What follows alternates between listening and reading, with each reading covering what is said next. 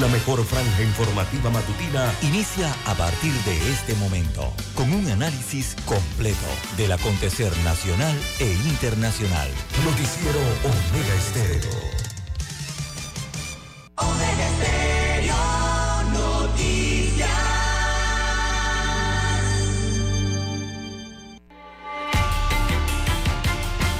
A continuación, los titulares, con los hechos que son noticias hoy.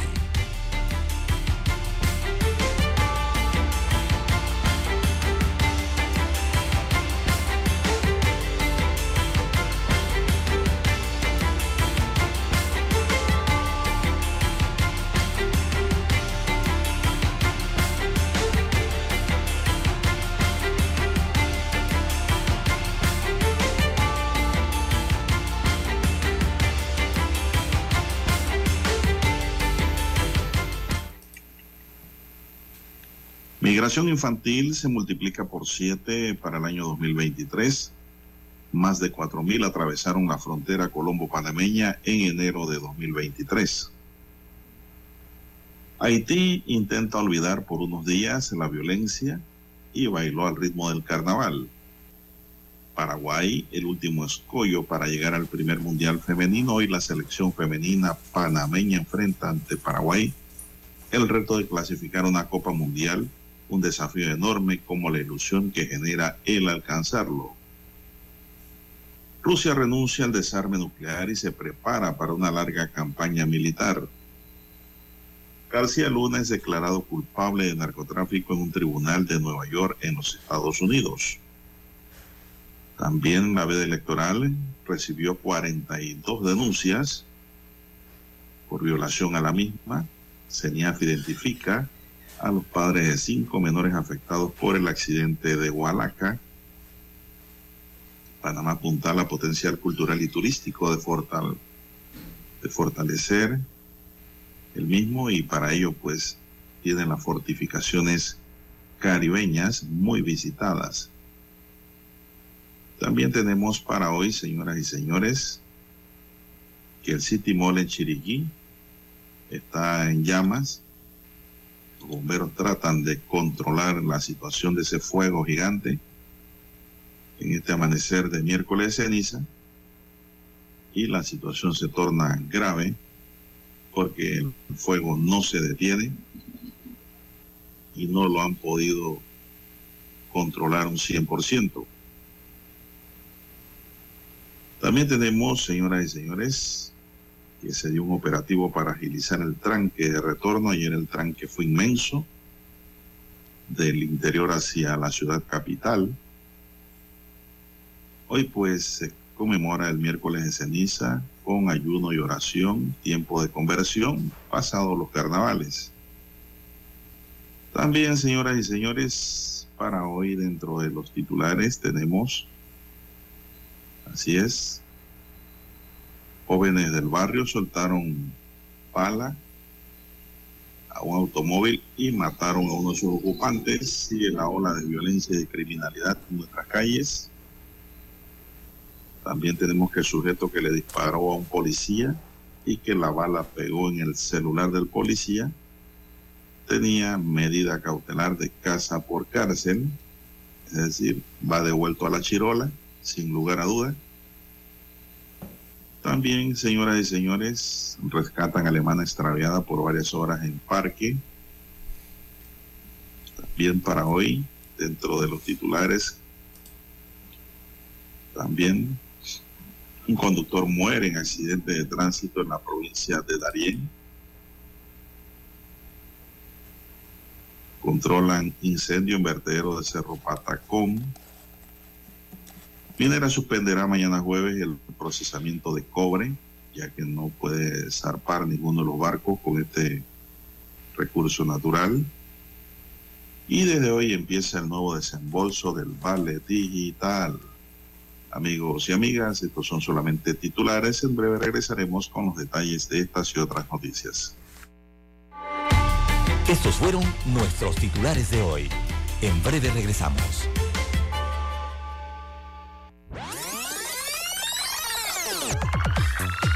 Omega Stereo tiene una nueva app. Descárgala en Play Store y App Store totalmente gratis. Escucha Omega Stereo las 24 horas donde estés con nuestra nueva app. 7:30 AM. Infoanálisis, con entrevistas y análisis con los personajes que son noticia. La mejor franja informativa matutina está en los 107.3 FM de Omega Estéreo Cadena Nacional.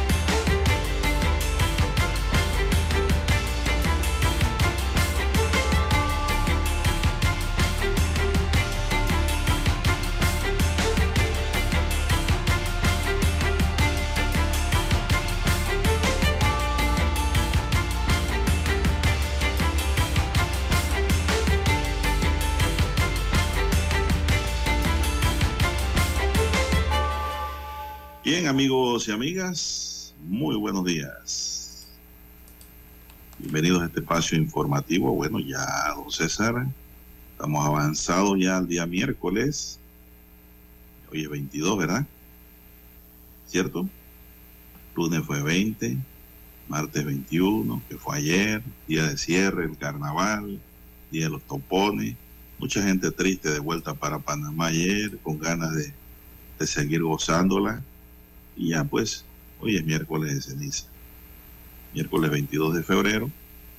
Ya se acabó el carnaval, se acabó el bolgorio. Y los que pensaron y fueron inteligentes no se lo gastaron todo. Ni tampoco hicieron espectáculos públicos, que hubo muchos. Otros regresan con los ojos hinchados, la boca rota, pelear en los culecos, César. en fin, hay de todo. En el tablero de controles está don Daniel Arauz Pinto en la mesa informativa. Le saludamos. César Lara. Y Juan de Dios Hernández Sanjur para presentarles la noticia, los comentarios y los análisis de lo que pasa en Panamá y el mundo en sus dos horas de información, iniciando esta jornada como todos los días, con mucha fe y devoción y apego al trabajo, ¿verdad? Mientras muchos duermen y descansan, nosotros estamos trabajando Pedimos para todos nuestros amigos oyentes salud, divino tesoro, seguridad y protección, sabiduría y mucha fe en Dios. Mi línea directa de comunicación es el WhatsApp doble seis catorce catorce cuarenta y cinco. César Lara está en redes sociales. Nos repite su red, su cuenta, don César. Bien, estamos en las redes sociales en arroba César Lara arroba César Lara R es mi cuenta en la red social Twitter. Allí puede enviar sus mensajes, sus comentarios, denuncias, fotodenuncias, el reporte del tráfico temprano por la mañana. Recuerde todos esos ah, incidentes o accidentes, lamentablemente. Todo lo que usted se encuentre sobre la vía, usted lo puede reportar allí. Información que le sirva al resto de los conductores para tomar mejores decisiones la mañana de hoy. Buenos días, don Daniel Araúz allí en la técnica, a usted, don Juan de Dios, en la unidad remoto, a todos los amigos oyentes a nivel de la República de Panamá, sus provincias, sus comarcas, el área marítima donde llegan las señales de Omega Estéreo. También los que están en omegaestereo.com, allí la cobertura es a nivel mundial. Los que ya han activado su aplicación de Omega Estéreo y la han descargado a su dispositivo móvil o su celular. Eh, muy buenos días. Si usted no la tiene, bueno, la puede descargar dependiendo de su sistema Android o iOS. Y también los buenos días eh, a los amigos oyentes que nos sintonizan a través del canal 856 de Tigo, televisión pagada por cable a nivel nacional. También los que nos escuchan en Tuning Radio. Buenos días a todos. ¿Cómo amanece para hoy, don Juan de Dios? Excelente, excelente. Espero que usted esté bien. Muy bien también. De regreso a Ciudad Capital. Con bien. Sí, ¿usted cuando tiró timón de vuelta? Hace un ratito, don Juan de Dios. Lo vi por acá. En horas de la madrugada. Ah, sí, ¿cómo estaba el tráfico? ¿Cuál es el eh, comportamiento? Fluidísimo, don Juan de Dios. No puedo decir fluido, eh, sino y agregarle lísimo, porque estaba Bien fluido el tráfico Don Juan de Dios la madrugada de hoy. Eh, eh, los vehículos circulan hasta a velocidades promedios de 100 kilómetros por hora, dependiendo a los límites de velocidad. Eh, pero está fluido, no hay congestionamiento, por lo menos en la madrugada, entre las 3.30 y 5 y, 5 y 15 minutos de la madrugada. no hay ningún congestionamiento ni retención, don Juan de Dios, a excepción del tráfico regular que existe ya acá en el distrito de Arraiján, en la provincia de Panamá Oeste, ¿no? Que es el tráfico regular ya que viene hacia los puestos de trabajo. O sea que usted, Pero desde... no ha dormido. ¿Cómo? ¿Usted no ha dormido? Eh, no, salí a las 3.30 de la madrugada. Eh, llegué aquí. usted salió, usted salió del baile para Panamá. Eh, prácticamente sí, don Juan de Dios. oh, ah. Tremenda. no, no, no vi el entierro de la sardina, como dice el otro. No, pero no, no, no, todavía no la habían enterrado. Había que esperar hasta las 4 de la madrugada, cuatro y media. Eso, como no, como no, César. Muy bien, me alegro que haya llegado bien. La suerte que usted en los bailes, en la fiesta, usted toma pura gingirel. Esa es la ventaja suya. Bueno, don César, eh, entrando en materia informativa ya, Mientras centenares de personas gozan de la fiesta de los carnavales durante estos días de asueto, otros prefieren acudir a la Basílica Menor de Atalaya y ponerse a los pies de la milagrosa imagen de Jesús de Nazareno. Y la gente ha empezado a caminar bajo el candente sol y en las madrugadas para llegar hasta Atalaya y pedir un milagro o agradecer un favor en especial que de acuerdo a los creyentes de Jesús Nazareno les ha realizado. Por ejemplo, Florentina Alfonso, quien es una de las fieles creyentes en el milagroso Cristo, dijo que pese a las condiciones en que ella se encuentra, le agradece a Jesús Nazareno por todo lo que le ha concedido. Las personas prefieren caminar o acudir a pagar sus mandas con tiempo antes del domingo de cuaresma para darle la oportunidad a los que vienen de muy lejos, es decir, de otras provincias y de otros países, incluso para así visitar y evitar que miles de personas se concentren el mismo día, pues saben que aún pudieran contagiarse con el COVID-19. Don César, que no sabemos ahora cuál va a ser el resultado de este volgorio. Las autoridades municipales y de salud han informado que la romería puede realizarse tal como se ha hecho tradicionalmente, pero algunas personas prefieren asistir antes para cumplir y dar espacio a los que se quedan y asistir el mismo día de domingo de la cuaresma que será el 26 de febrero. Eh, mucho antes del tiempo de esta peregrinación, los devotos y creyentes ya están concentrándose para agradecer y pedir un favor especial al Cristo milagroso de la Atalaya, don César. Mucha gente desde, uh, domingo anda, iban caminando eh, con su fe por delante, don César, a pedir un milagro o a pagar también milagro, una manda. Así que pues eh, este fin de semana que viene, don César, será de gran concentración en la Atalaya, en la provincia de Veraguas. Son las 5.47 minutos. ¿Qué más tenemos? Oiga, don César, ¿qué sabe del fuego que está consumiendo el City Mall de Chiriquí? Eh, déjeme buscar información en el occidente del país. Para el centro, don Juan de Dios, eh, de la República, eh, oficialmente entonces inicia la peregrinación hacia Atalaya, así que el llamado sigue siendo siempre a los amigos conductores. Recordemos que hay personas que están en esta peregrinación, que van sobre los hombros de la carretera panamericana eh, para cumplir mandas al Jesús Nazareno de Atalaya. Así que adicional al mantenimiento de las medidas de autocuidado y las medidas de prevención por la pandemia del COVID, también hay que hacer el llamado a los amigos conductores eh, a tener la debida precaución, eh, eh, sobre todo en las provincias de Panamá Oeste, Cocle y propiamente ya la de Veraguas, en donde se dan estas largas caminatas. Bien, las 6, las 5, 48 minutos de la mañana en todo el territorio nacional. Hacemos la pausa y retornamos.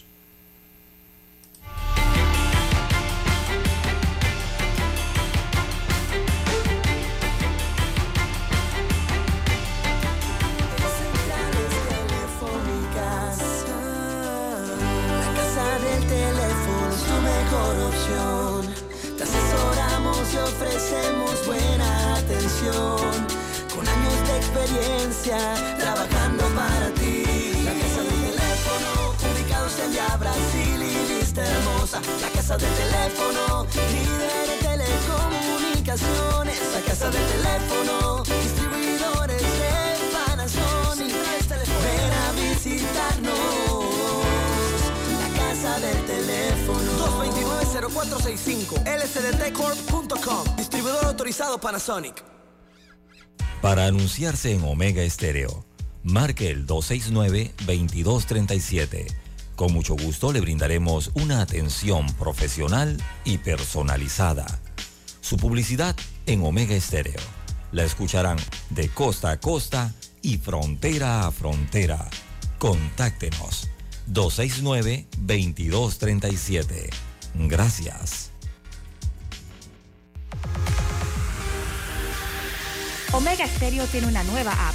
Descárgala en Play Store y App Store totalmente gratis. Escucha Omega Stereo las 24 horas donde estés con nuestra aplicación totalmente nueva. Noticiero Omega Estéreo. La mejor franja informativa matutina está en los 107.3 FM de Omega Estéreo. 5.30 AM. Noticiero Omega Estéreo. Presenta los hechos nacionales e internacionales más relevantes del día. 7.30 AM. Infoanálisis.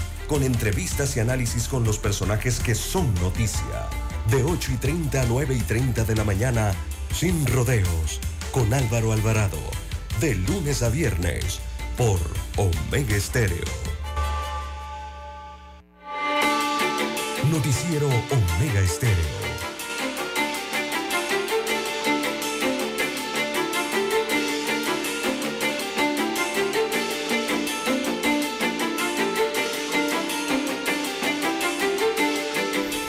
Las 5.50 minutos, don César. El almacén eh, City Mall de David, Chiriquí, es consumido por las llamas en la madrugada de este miércoles 22 de febrero.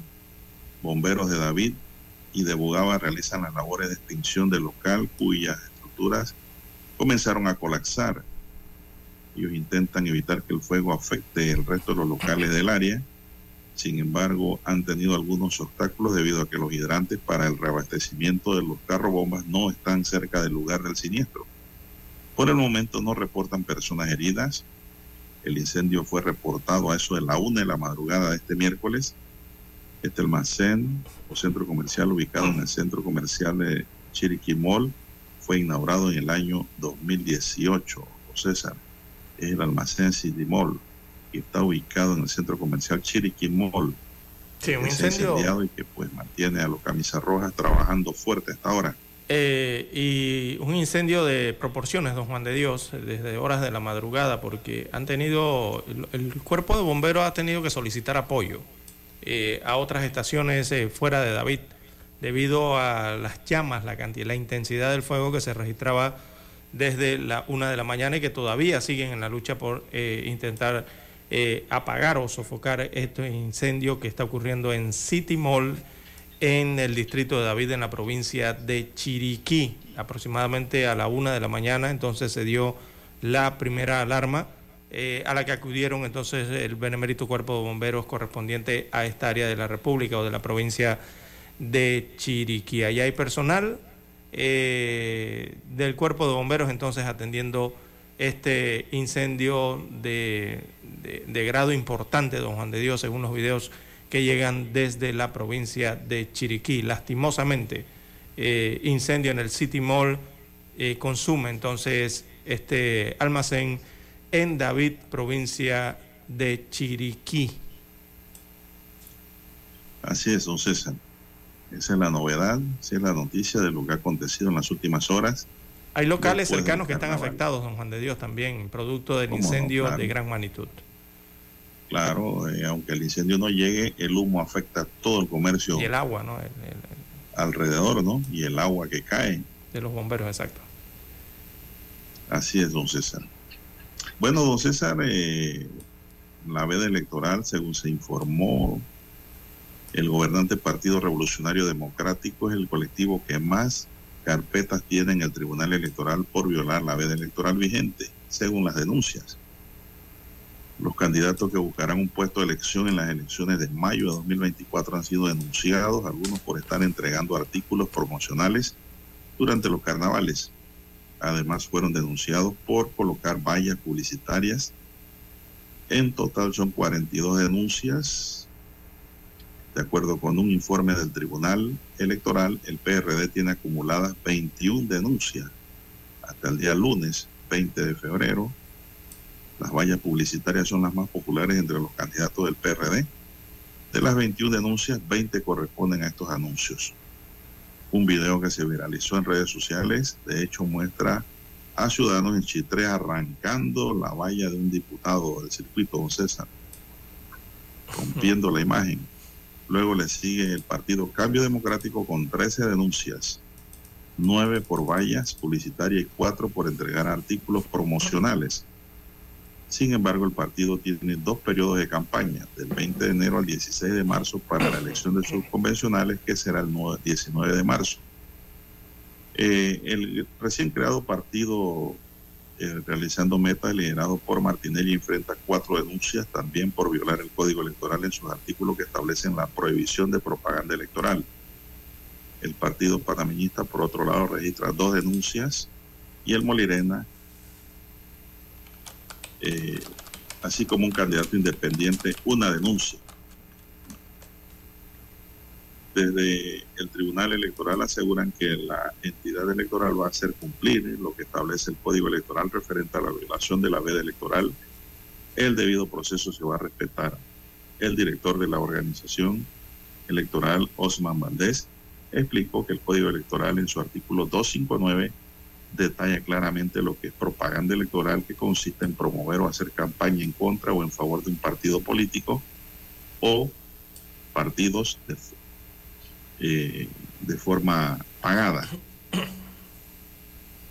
Los juzgados administrativos electorales son los competentes para investigar las denuncias de publicidad en medios tradicionales y en pleno, y el pleno del Tribunal Electoral investiga las denuncias de uso de artículos promocionales entre los lugares que se han detectado falta a la veda electoral está San Miguelito, Chitre y Capira.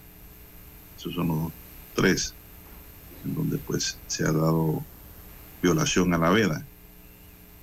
No sé si tienes algo más sobre este tema, don César. Sí, la veda estaba eh, fue, y fue anunciada, don Juan de Dios, con tiempo. O sea, esto no es que quien cometió esto eh, no estaba enterado, claro que estaba enterado, y más si son políticos, ¿no? Y más si están buscando eh, algún cargo de elección popular futuro en el 2024 o si están buscando reelección precisamente para el año 2024. Eh, eso de que no sabían, eso, eso no, no calza aquí, don Juan de Dios. la veda electoral, estamos en ella, los artículos del Código Electoral son bien claros. Esto se eh, notificó y se publicó en todos los medios de comunicación, don Juan de Dios, hace días, antes del carnaval incluso. Eh, se tenía conocimiento de esta situación eh, para no caer en ella o no cometer alguna infracción respecto al tema electoral. Pero bueno, don Juan de Dios, vemos que aquí parece que algunos consideran que no está prohibido hacer campaña eh, y deberán ser sancionados de conformidad al código electoral. Eh, la veda electoral está prohibida, como usted bien dice, la prohibición, eh, perdón, está prohibida, entre lo que está prohibido está la difusión de propaganda electoral, sea pagada o sea donada, a favor o en contra de ciudadanos o partidos, al igual que están prohibidas las caravanas, estas políticas, y también las concentraciones con el propósito de hacer campaña. Específicamente eso era lo que estaba prohibido y las vallas se vieron, don Juan de Dios, los artículos promocionales también se vieron durante el carnaval y bueno, esperemos que la Fiscalía Electoral eh, despierte realmente, don Juan de Dios, porque la Fiscalía General Electoral a veces parece más dormida eh, que otra cosa, ¿no? Así que esperemos los resultados entonces de las investigaciones. Bien, son las 5.58. Bueno, ayer martes de carnaval, eh, se inició el retorno de gran cantidad de viajeros, amigos y amigas, que prefirieron adelantar su salida hacia otras provincias, principalmente para Panamá, para evitar congestionamientos viales. En la terminal de transporte de Chitré, los viajeros amanecieron desde temprano el martes buscando un bus para regresar a la capital tras disfrutar varios días del carnaval chitreano. Se informó que un total de 52 buses de la ruta Chitré-Panamá fueron dispuestos para transportar a quienes regresaban a la capital. Eh, estos buses trabajaban ininterrumpidamente, don César, ida y vuelta. Según se conoció, las autoridades, perdón, los autobuses saldrían a medida que se ocupasen los puestos que ante la alta demanda era relativamente rápido. Bus que llegaba era bus que se llenaba, don César. Así es. Y de una vez la salida, sin horario era por demanda. Un recorrido por la terminal el martes de carnaval permitió constatar a los medios de comunicación que los buses se llenaban a cada 10 a 15 minutos, por lo que se, se decidió trabajar las 24 horas desde el martes. Viajeros consultados indicaron que luego de disfrutar los mejores carnavales del país en la región de Azuero, emprendieron su retorno satisfechos. La mayoría ya a esta hora están en Panamá, don César, muchos preparándose para ir a trabajar, otros que están trabajando ya y otros descansando para el día jueves iniciar labores nuevamente. Bien, seis en punto de la mañana, vamos a hacer un alto para escuchar nuestro himno nacional.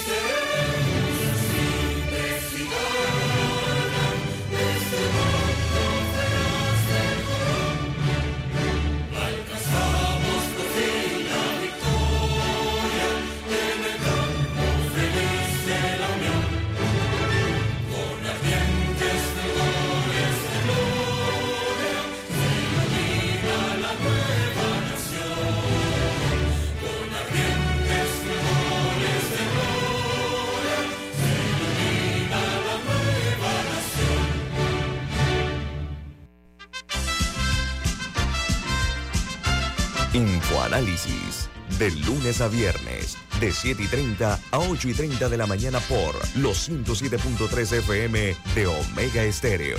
Con Guillermo Antonio Adames, Rubén Darío Murgas, Camila Adames Arias y Milton Enríquez. Infoanálisis, el programa para gente inteligente como usted.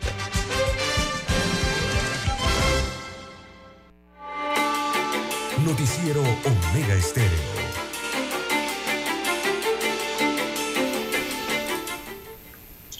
Bien, continuamos, son las seis, tres minutos. Bueno, continúa la ola de violencia y de crímenes en la calle, don César. No hay mano firme que lo detenga. José Abdiel Pineda, de 20 años, fue asesinado ayer en medio de un ataque armado perpetrado presuntamente por pandilleros en el sector de los Caobos en Chilibre, Panamá Norte. Información preliminar indica que Pineda, quien iba en el asiento trasero de un vehículo que era conducido por un amigo, fue mortalmente baleado cuando llegaron a los Caobos a dejar a una amiga que vive en ese sector. Extraoficialmente, según la nota, se conoció que la víctima residía en el sector de Hollywood, ubicado en Curundú, y presuntamente pertenecía también a la pandilla Big Family, enemiga de los chicos del barrio que opera en Chilibre. Al parecer, apenas los pandilleros identificaron el vehículo en el que iba Pineda, empezaron a tirarle balas, logrando herirlo.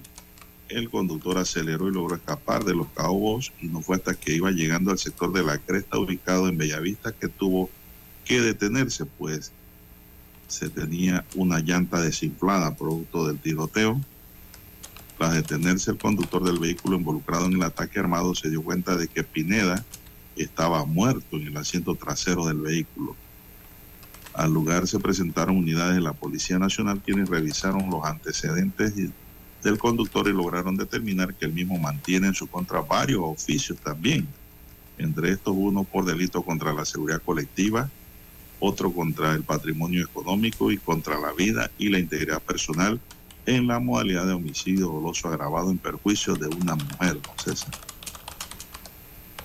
Allí mismo fue también retenido don César, porque era requerido por las autoridades judiciales.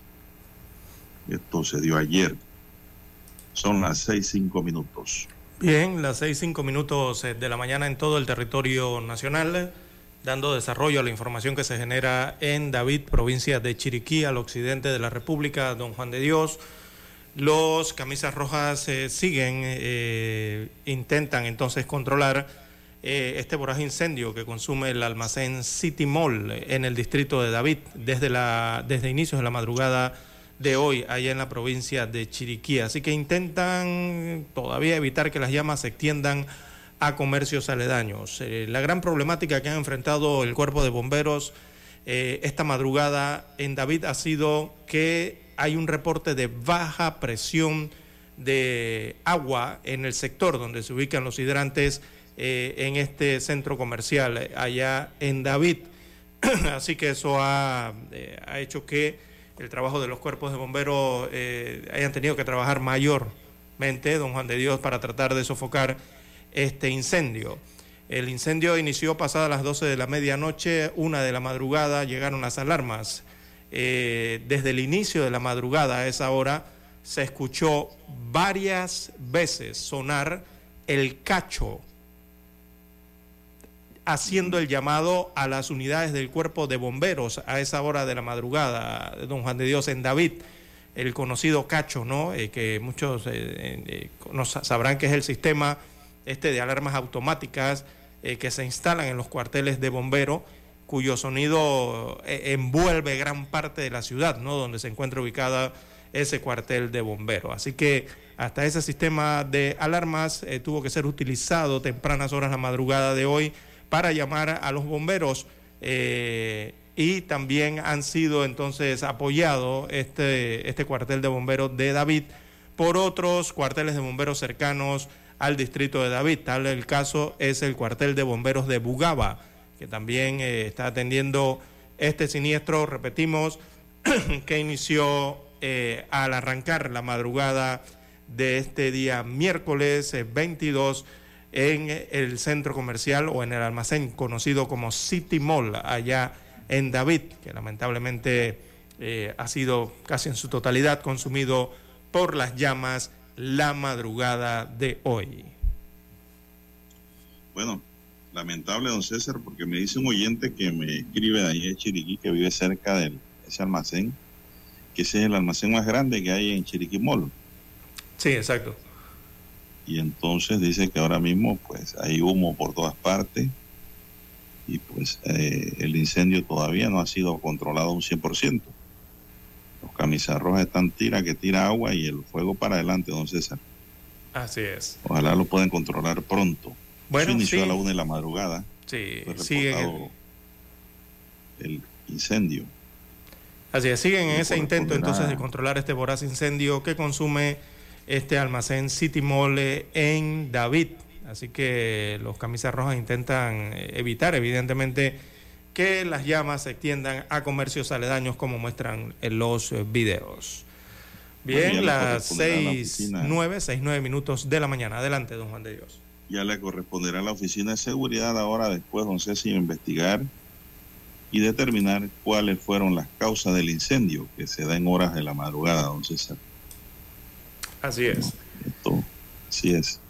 Me imagino que las aseguradoras también están pendientes de eso. Porque existen los contratos de pólizas, ¿no? Incendio, de seguro de incendio y todas esas cosas conllevan eh, derechos y obligaciones que, pues, en el transcurso del tiempo se irán, se irán eh, determinando producto de la investigación que haga la, Cuerpo de Bomberos de Panamá sobre la causa de este incendio. 6, 10 minutos de la mañana no se en todo reportan el heridos, territorio. César. Es importante, es importante decir que hasta ahora no se han reportado heridos por este fuego. Bueno, don César, y el próximo Hablando de viernes, fuego, don Juan de 24, Dios, y hablando de fuegos, eh, hay que informar también que fueron ocho días de labores de extinción que concluyeron el día de ayer, martes, hasta que fue eh, controlado el incendio en el vertedero de Cerro Patacón, en este relleno sanitario. Así que ayer se oficializó entonces que fue apagado ese incendio, fue controlado, digámoslo de esta manera, eh, este incendio en el vertedero de Cerro Patacón, que estaba afectando ciudad eh, de Panamá, ahí en el corregimiento de Ancón, donde se ubica este vertedero. Así que se explicaba por parte del equipo inter- interinstitucional que atendía este siniestro desde hace varios días en Cerro Patacón, eh, que se trabajó en el área desde el día primero, que fue la semana pasada, para evitar que se produjeran nuevos conatos de incendios en el área afectada y se dio entonces también apoyo logístico a través del Cuerpo de Bomberos de Panamá. Bueno, eh, finalmente fue controlado ese incendio en el vertedero de Cerro Patacón, así que la parte ambiental eh, de la ciudad debe mejorar. Recordemos que existían unas nubes o columnas de humo que estaban afectando, era humo tóxico que estaban afectando eh, a los residentes de Ciudad Capital en varios sectores de la ciudad. Finalmente fue controlado hasta el día de ayer.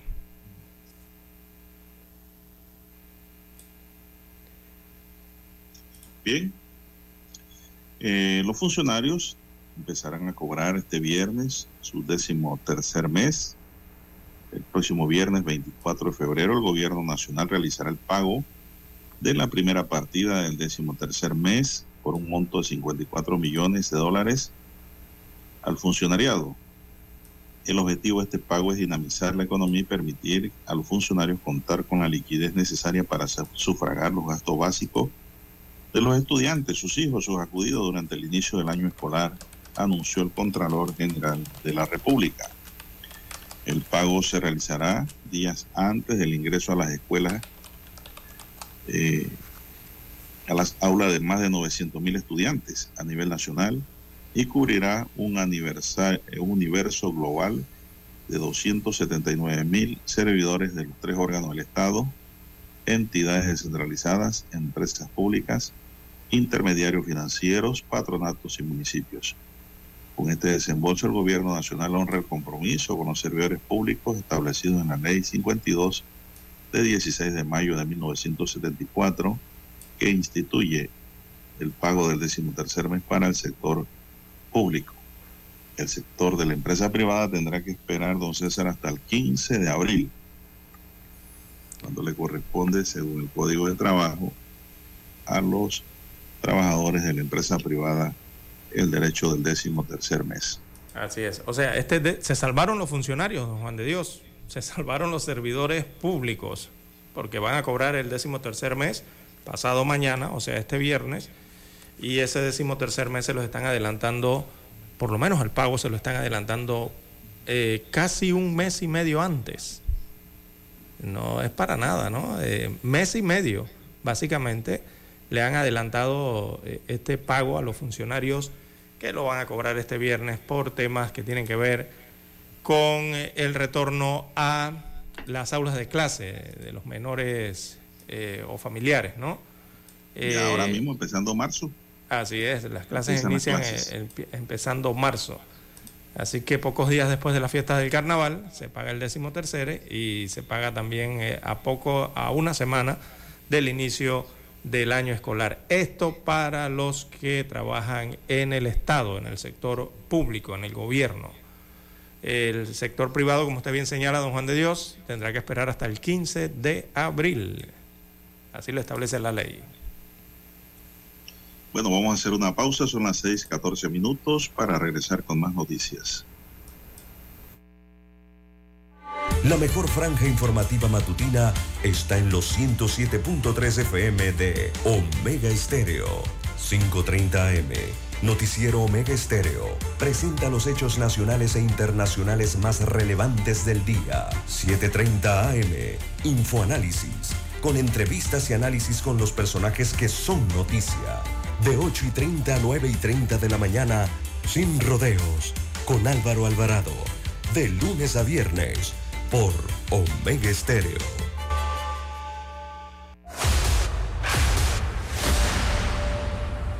Desde los estudios de Omega Estéreo, establecemos contacto vía satélite con la voz de América. Desde Washington, presentamos el reportaje internacional.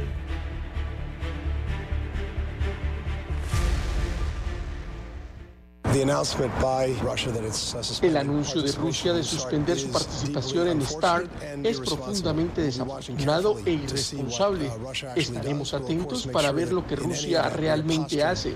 Por supuesto, nos aseguraremos de que, en cualquier caso, estemos en una postura adecuada para la seguridad de nuestro propio país y la de nuestros aliados. Estas son las palabras del secretario estadounidense de Estado, Anthony Blinken, luego de que el presidente Putin anunció su decisión de suspender de manera unilateral el acuerdo con Washington para el control de las armas nucleares que concluye en tres años. El mandatario ruso calificó de teatro absurdo la exigencia de Washington de supervisar sus reservas nucleares, uno de los puntos clave que recoge el pacto entre ambas potencias, conocido como Tratado Nuevo START, que firmaron hace más de una década en 2010 bajo la presidencia de Barack Obama. El anuncio del Kremlin ha sorprendido a la comunidad internacional y es que hace menos de un mes el Departamento de Estado denunció los obstáculos de Moscú para que se realizaran las inspecciones recogidas en el acuerdo. Sin embargo, desde el gobierno de Putin señalaron que dejarían expirar el acuerdo en 2026. El secretario general de la Alianza Atlántica, Jens Stoltenberg, lamentó que la estructura del control de las armas nucleares ha quedado desmantelada e insta a Putin a reconsiderar su decisión. Sin embargo, el presidente ruso ha acusado a Estados Unidos de desarrollar nuevas armas nucleares y ha advertido que su país podría hacer lo mismo. Por su parte, el secretario Blinken ha subrayado la importancia de este tratado y ha dejado claro que la seguridad de su país prevalecerá sobre cualquier relación dejando la puerta abierta a futuras conversaciones sobre las limitaciones de armas estratégicas. Judith Martín Rodríguez, Voz de América.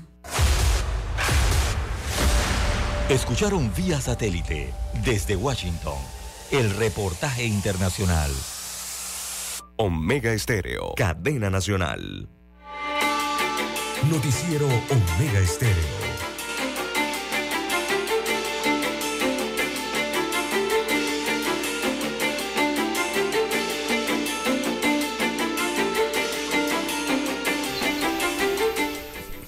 Bueno, don César, me comentaba usted que la gente pensaba que el cacho que suenan los bomberos para dar la hora.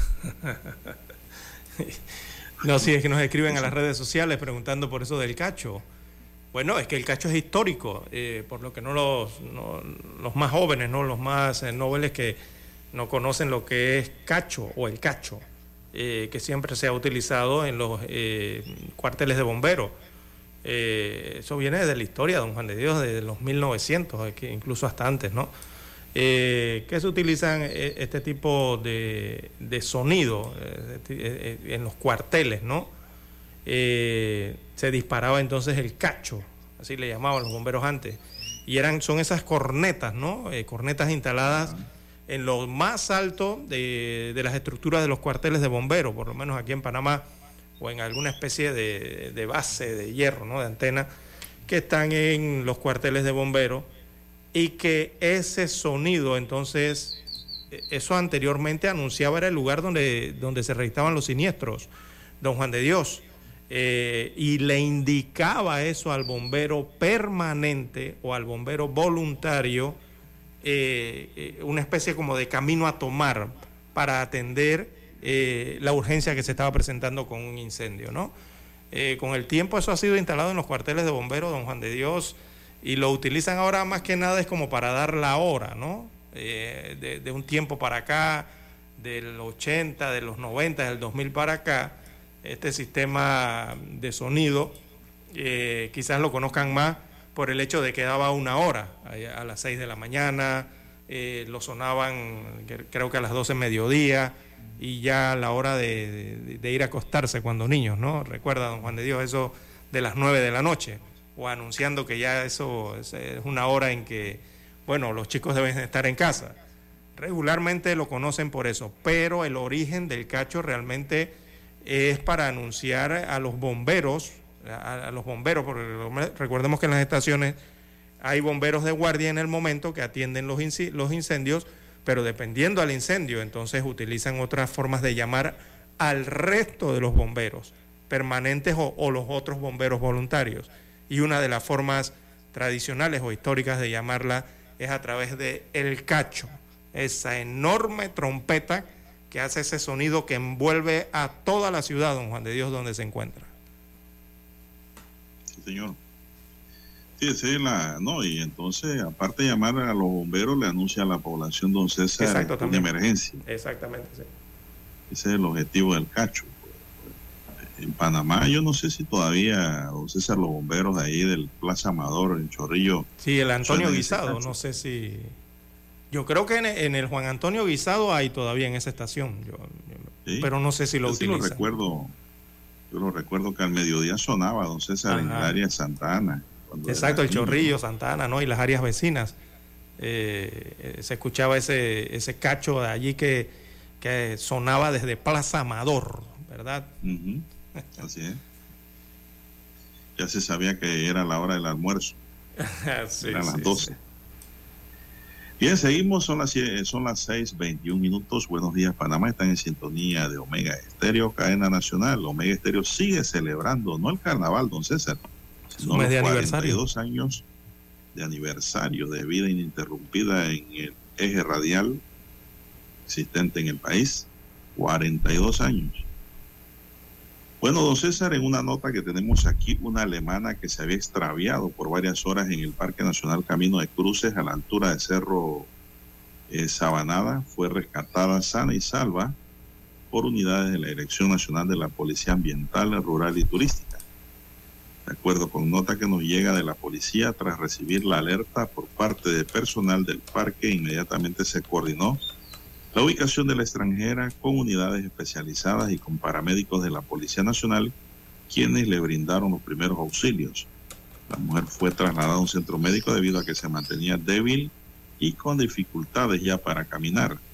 La Policía Nacional mantiene la vigilancia en áreas turísticas del país a nivel nacional. Se produjo este rescate de la mujer en el parque por parte de las autoridades competentes y de manera oportuna porque la señora ya estaba débil y deshidratada, don César. Así que fue, buena esa acción de la policía de manera oportuna en el rescate de esta señora alemana. Así es. Eh, lo cierto, don César, es que cuando usted se va a meter a un parque, lleve un guía turístico. Guía ambiental, alguien que conozca el área. Usted no se puede meter, don en el bosque sin conocer. Eso es terrible cuando usted está perdido en el bosque y usted mira para el cielo y la izquierda, la derecha, norte, sur, este y oeste y usted no sabe para dónde da. Y peor cuando usted va caminando y, luego regresa al mismo sitio donde salió. Las cosas son duras y difíciles. ¿ah? Así que es mejor no meterse a ningún bosque, a ningún a ninguna reserva, don César, sin un guía, porque le puede salir caro, sea panameño o sea extranjero. Son las 6:23 minutos, señoras y señores, 6:23 minutos en su noticiero Megesterio, el primero con las últimas. Bien, don Juan de Dios. Eh, también se informa que a partir de hoy, miércoles 22 de febrero, eh, se hará un nuevo desembolso del vale digital. Esta información eh, fue publicada entonces a través del Ministerio de la Presidencia. Señala que des- desde hoy miércoles 22 y hasta el domingo 26 de febrero, el vale digital del nuevo Plan Panamá Solidario será desembolsado a todos los panameños que cumplieron con la corresponsabilidad y criterios establecidos. Así que la información la confirma también la cuenta de Twitter del presidente constitucional de la República, Laurentino Cortizo Cohen, eh, a través de un post eh, que colgó allí en su red eh, social. Para recibir este beneficio, bueno, se han establecido que los afectados por la crisis económica de la COVID-19 eh, deben cumplir con las corresponsabilidades. Hablan de miles de hogares de panameños los que serán beneficiados con este cumplimiento del decreto número 11 del 13 de enero del 2022. Recordemos que el vale digital eh, sigue siendo de 120 dólares mensuales que otorga el gobierno eh, central o general a través eh, de la cédula de identidad de personal para que los beneficiarios lo hagan efectivo en los comercios locales únicamente para la compra de alimentos y medicinas, eh, dice eh, parte del comunicado entonces eh, de esta entidad oficial Ministerio de la Presidencia y de la cuenta de Twitter del presidente constitucional. Pero llama la atención aquí, don Juan de Dios, eh, por primera vez, o no, yo creo que es la primera vez, don Juan de Dios, que hacen el anuncio del desembolso del vale digital, pero no dicen en el anuncio cuántos beneficiarios son. Regularmente cada mes que hacen el anuncio siempre establecen hay cierta cantidad de beneficiarios y dan la cifra de beneficiarios para ese mes en específico. Bueno, para este mes de febrero en ninguna de las informaciones que tienen que ver con este vale digital aparece el número de beneficiarios. Creo que la última vez, don Juan de Dios, el vale, si no me equivoco, usted me corregirá, andaba por ciento, casi 200 mil, 175 mil o, o 180 mil beneficiarios. Eh, no sé si me equivoco en la cifra. Pero creo que andaba No, no por es ahí. cierto lo que usted dice. Eh, la nota presidencial dice para todos aquellos que han cumplido con los parámetros. Pero no establece la número. cantidad. Bueno, yo sí pienso que ya eso hay que irlo suspendiendo, don César. ¿ah? Ya, yo creo que ya el tema de la pandemia, la recuperación económica, el desempleo y que había en medio de la pandemia, todo eso ha ido cambiando. Eh, y el vale digital, pues también tiene que ir ya, eh, don César, cesando en ese sentido, ¿no? Y máxime cuando no hay un estudio profundo por parte del gobierno para determinar quiénes en verdad, don César, necesitan de ese vale. Ahora nada más es que usted cumpla a través del Internet con unos parámetros allí y le llega su vale. Pero a mí me parece como que ya, ya, ya, ya, hay que ir bajando eso. Exactamente. La última vez que se hizo un desembolso fue por... De verdad, sobre quién de verdad, verdad, don César, necesita ese vale para poder vivir. Mucha gente que reciben el vale lo cogen es para gasolina, don César. Cogen para otras cosas, porque El último desembolso trabajo, del vale digital, la última cifra en enero, ya. en enero, eh, la última cifra que conocemos del desembolso fue por 19.1 millones de dólares, correspondiente al mes de enero. Para este mes de febrero eh, veo que las informaciones no establecen ni monto de desembolso ni el monto de la cantidad de los beneficiarios. Eh, deberían corregir eso y anunciarlo. Bueno, imagínense que me enteré que un chinito le compraba los vales a los beneficiarios, don César. Ya el chinito no está comprando, me informaron. es decir, el chinito es 120, ¿no? ¿Cuánto es el vale? 120 balboas. Bueno, el chinito le daba, le daba 105 dólares y lo registraba como que habían comprado en su súper. Todas esas cosas se dan en Panamá y, bueno, ocurren, pues, porque no hay un estudio real y profundo sobre las necesidades de la población y de particularmente quiénes son los más pobres y más afectados que no tienen ni para comer. Esa gente yo sí pienso que hay que darle un subsidio, pero repartir por repartir, y dirán algunos, no, pero que el vale no, no se puede comprar gasolina, no se puede comprar licor, no, pero usted con el vale hace parte del súper y la plata suya, que usted se ganó, genera, que era para eso, entonces la usa para otro fin y es lo mismo. Entonces, eh, vamos a ver hasta cuándo llega esto, vamos a ver hasta cuándo. Sí, hasta cuándo y, el detalle es que estos fondos públicos eh, veo que, ya insisto en lo mismo, eh, no hay cifras. Desde hace meses o estos últimos meses no están publicando ni la cifra que están invirtiendo en esa parte social, ni la cantidad de beneficiarios. Así que esto también requiere transparencia, don Juan de Dios. Sí, hombre, mi buen manejo. Hacer las cosas bien. Vamos a la pausa, don Dani. Vamos a escuchar el periódico.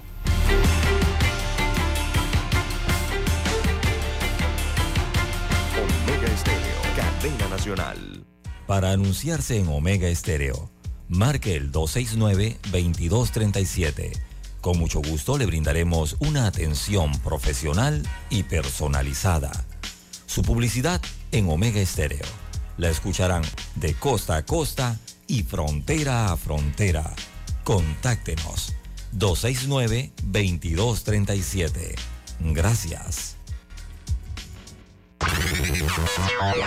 Desde el dominante Cerro Azul, Omega Estéreo cubre las provincias de Panamá, Colón, Darién, Panamá Oeste y las playas en los 107.3. Continúa desde el majestuoso Cerro Canajagua en los 107.5, cubriendo todas las provincias centrales hasta el imponente volcán Barú en los 107.3 para las provincias de Chiriquí, Bocas del Toro y Veraguas. Omega Estéreo para todo Panamá.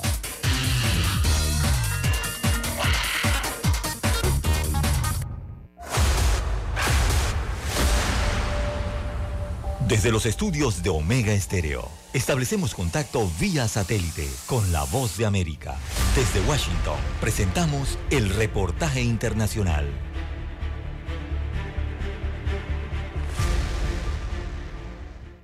Migrantes que buscaban mejores oportunidades perdieron la vida en el intento.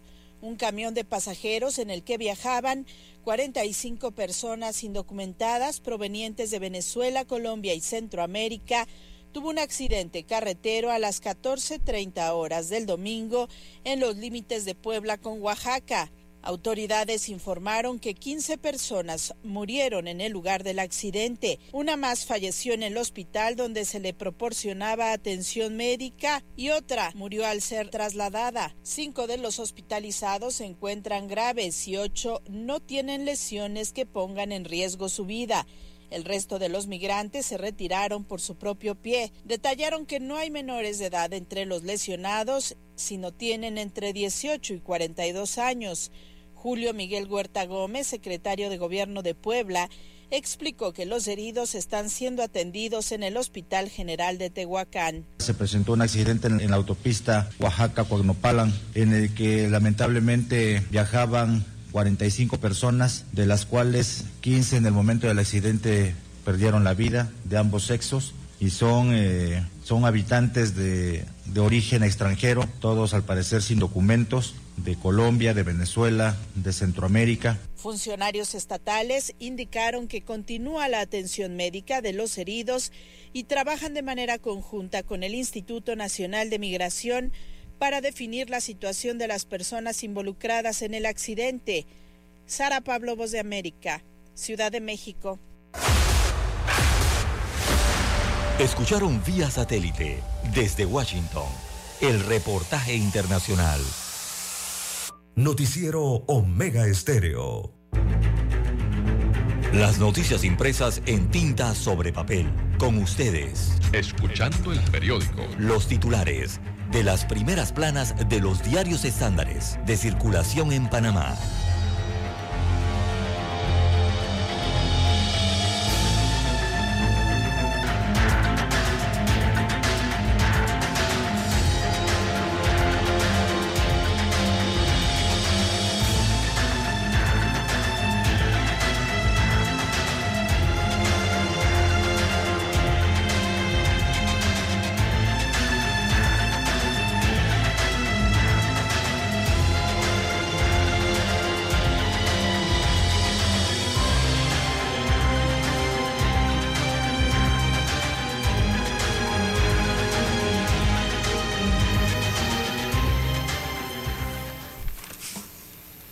Bien, amigos oyentes, el diario La Prensa titula para hoy, a forma de pregunta, ¿cuántos funcionarios ha condenado la justicia?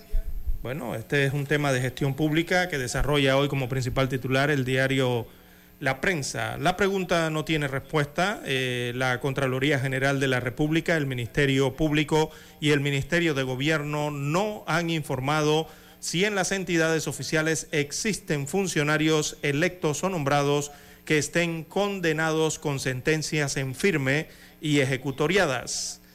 Así que en el Consejo Municipal de Panamá hay tres representantes eh, de corregimiento condenados por los tribunales. No se sabe si hay más funcionarios en otros puestos eh, por el silencio de las autoridades. Destaca hoy eh, el diario La Prensa, refiriéndose específicamente a las tres, a estas tres instituciones que básicamente han ignorado una carta del abogado Ernesto Cedeño, quien les preguntó sobre el tema. En otros títulos, eh, para la mañana de hoy, la tragedia del autobús 5B54 ecuatorianos lloran a sus familiares. Así que familiares de los ecuatorianos que perdieron la vida en el accidente del autobús 5B54 en Chiriquí están entre el dolor y la incertidumbre. Claman por la repatriación de los cuerpos. También para hoy la prensa titula San Miguelito, cientos de miles de dólares para dietas y donativos. Versa sobre el presupuesto municipal la nota. Destaca la información que el presupuesto de rentas y gastos eh, del municipio de San Miguelito para el año 2023, por la suma de 34.6 millones de dólares, incluye una partida de 200 mil para que el despacho superior reparta donativos a personas, así como otra partida por 108 mil dólares en concepto de dietas para los representantes de este distrito, que casualmente se aumentaron las dietas. Bien, en otros títulos eh, del diario La Prensa para la mañana de hoy, tenemos en economía, Panamá debe garantizar el clima favorable a la inversión. También aparece un reporte de Daniel eh, Sobato, el estado de la democracia en la región. En la sección Vivir Más, el reporte es Castillero Calvo cuenta la historia de Jenny White de Val.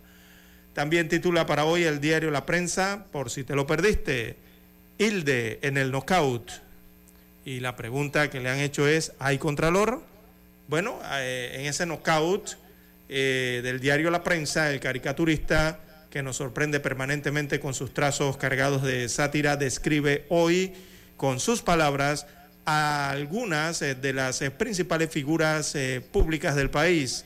Cuando se le pregunta, por ejemplo, qué resaltaría del Contralor General Gerardo Solís, su respuesta es hilarante.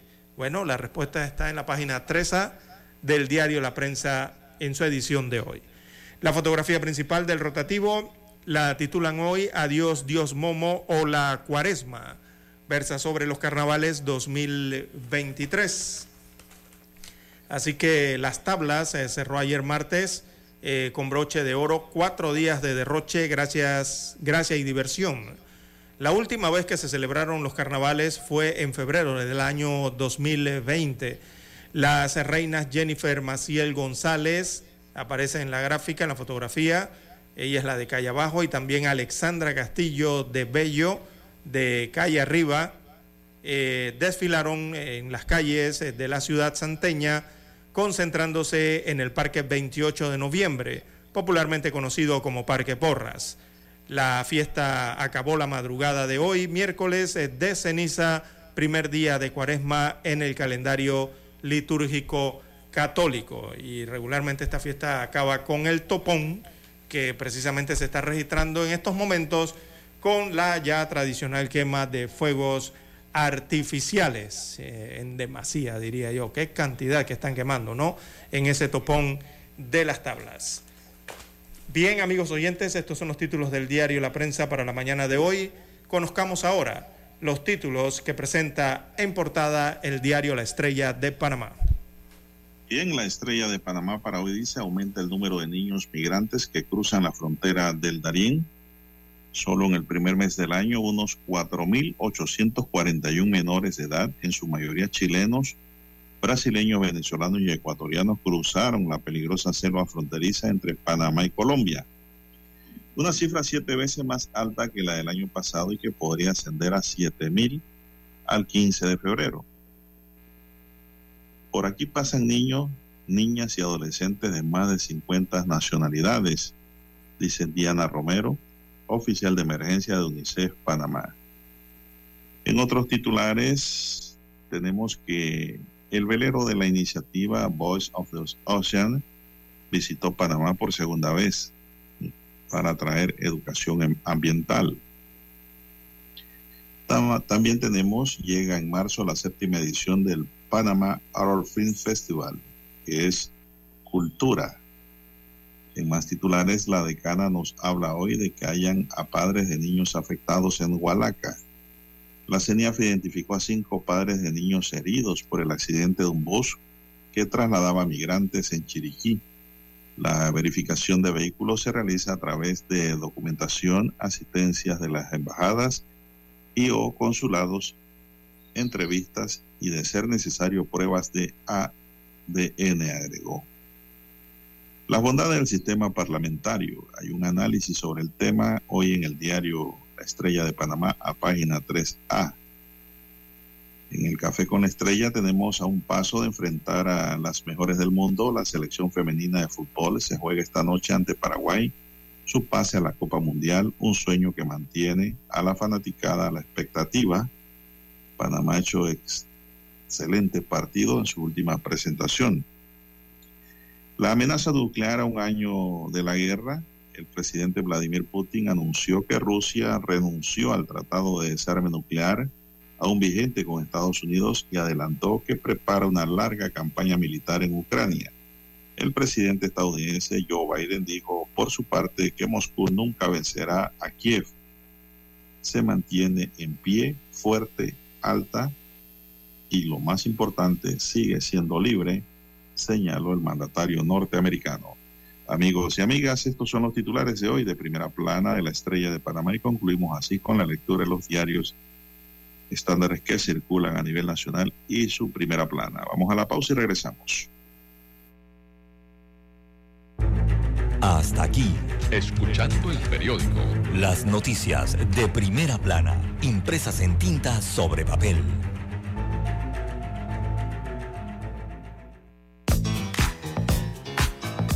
Desde el dominante Cerro Azul en los 107.3. 107.3. Continúa por el majestuoso Cerro Canajagua en los 107.5 para provincias centrales. Hasta el imponente Volcán Barú. En los 107.3. Transmite Omega Estéreo, cadena nacional simultánea Noticiero Omega Estéreo.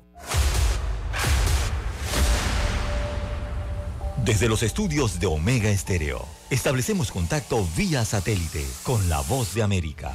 Desde Washington, presentamos el reportaje internacional.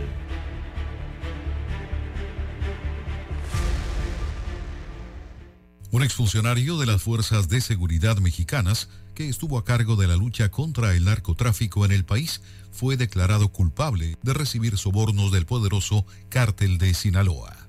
Fiscales federales del distrito neoyorquino de Brooklyn declararon que Genaro García Luna aceptó millones de dólares en sobornos del grupo delictivo liderado alguna vez por Joaquín El Chapo Guzmán, preso en Estados Unidos, a cambio de protección contra detenciones, salvoconductos para traficar con cargamentos de cocaína y recibir pistas sobre operaciones policiales. El jurado declaró a García Luna culpable de los cinco cargos que se le imputaban, entre los que se incluían señalamientos de ser miembro del grupo criminal y conspiración para distribuir cocaína, destaca Reuters. García Luna es uno de los funcionarios mexicanos de más alto rango acusados de tener vínculos con el narcotráfico. Él dirigió la Agencia Federal de Investigación AFI de México de 2001 a 2005 y fue secretario de Seguridad Pública a partir de 2006. El exfuncionario también colaboró estrechamente con las agencias antinarcóticos y de inteligencia estadounidenses en el marco de la ofensiva del expresidente Felipe Calderón contra los cárteles. Tony Cano, Voz de América, Washington. Escucharon vía satélite desde Washington el reportaje internacional. Un accidente de tránsito que causes puede arruinar tu vida y el futuro de tu familia. Recuerda que por el daño que causes puedes perder tu libertad con graves consecuencias económicas, porque los seguros pagan hasta el monto de cobertura de la póliza, que en muchos casos no es suficiente para cubrir los daños y perjuicios causados. Panameño, goza tu carnaval responsablemente. Si tomas, no manejes. Evita el exceso de velocidad. Mensaje del licenciado Juan de Dios Hernández, su abogado de confianza. Experto en todo tipo de accidentes. 6614-1445. Anótalo. 6614-1445. 7 de febrero. Año 1981. Escuchan transmisiones de prueba de Omega Estéreo, nueva corporación radial con total cobertura nacional. Durante 42 años te hemos acompañado las 24 horas del día, ofreciéndote entretenimiento e información. Noticiero Omega Estéreo. Infoanálisis. Formamos parte de la generación ochentera. Omega Estéreo. Total cobertura nacional. Te vimos crecer. Te acompañamos en esas largas noches de desvelo de estudio. Hasta que con esfuerzo lograste tus metas. La generación ochentera. El buen gusto por la música que muchos heredaron a sus hijos. Omega Estéreo. Durante 42 años hemos sido tu fiel compañía. Omega Stereo. 24 horas todos los días del año. Gracias por formar parte de Omega Estéreo. Omega Stereo. Esta es la generación Omega. Es momento de adentrarnos al mar de la información. Este es el resultado de nuestra navegación por las noticias internacionales más importantes en este momento.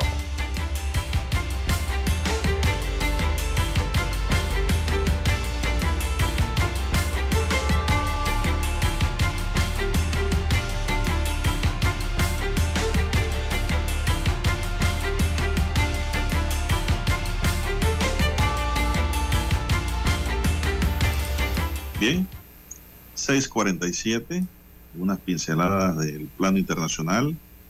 El exsecretario de Seguridad Pública mexicano Genaro García Luna fue declarado ayer culpable de tráfico de drogas por un tribunal federal del Distrito Este de Nueva York, por lo que podría ser condenado a cadena perpetua. Tras la deliberación, los 12 miembros del jurado lo han considerado culpable de cinco cargos por unanimidad. García Luna, de 54 años, ha sido declarado culpable de participar en la dirección de una empresa criminal cuya actividad continúa hasta la actualidad.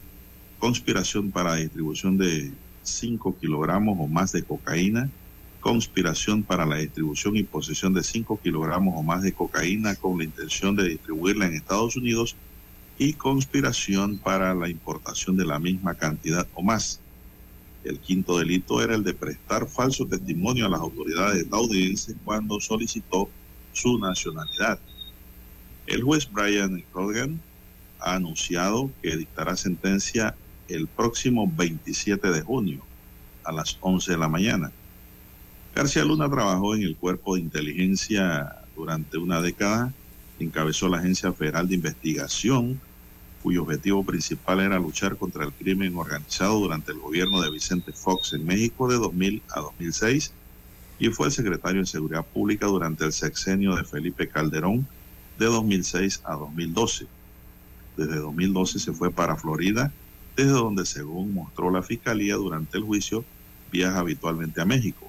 El exfuncionario fue detenido en diciembre de 2019 en Dallas y estuvo en prisión hasta el arranque del juicio el pasado 17 de enero, cuando comenzó la selección del jurado. Sigue detenido y pues tendrá que esperar la sentencia en el mes de junio, don César. Así es, entonces... El, 649. Estos cargos por narcotráfico lo exponen a prisión perpetua, como usted ha señalado, eh, don Juan de Dios. Y para el Ministerio Público, este ingeniero mecánico esa es su profesión, eh, tiene 54 años de edad, es un ingeniero mecánico, eh, quien podría pasar el resto de su vida entre las rejas.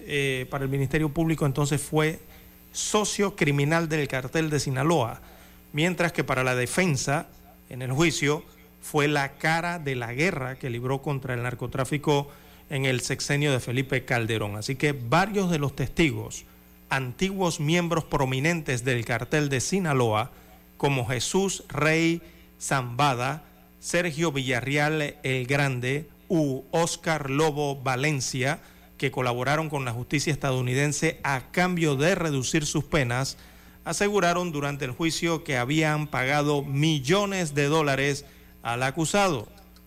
También lo habría hecho Arturo Beltrán Leiva, quien según algunos de estos testigos hacía colectas para recaudar dinero de las diferentes facciones para pagar mensualmente al poderoso superpolicía a cambio de protección.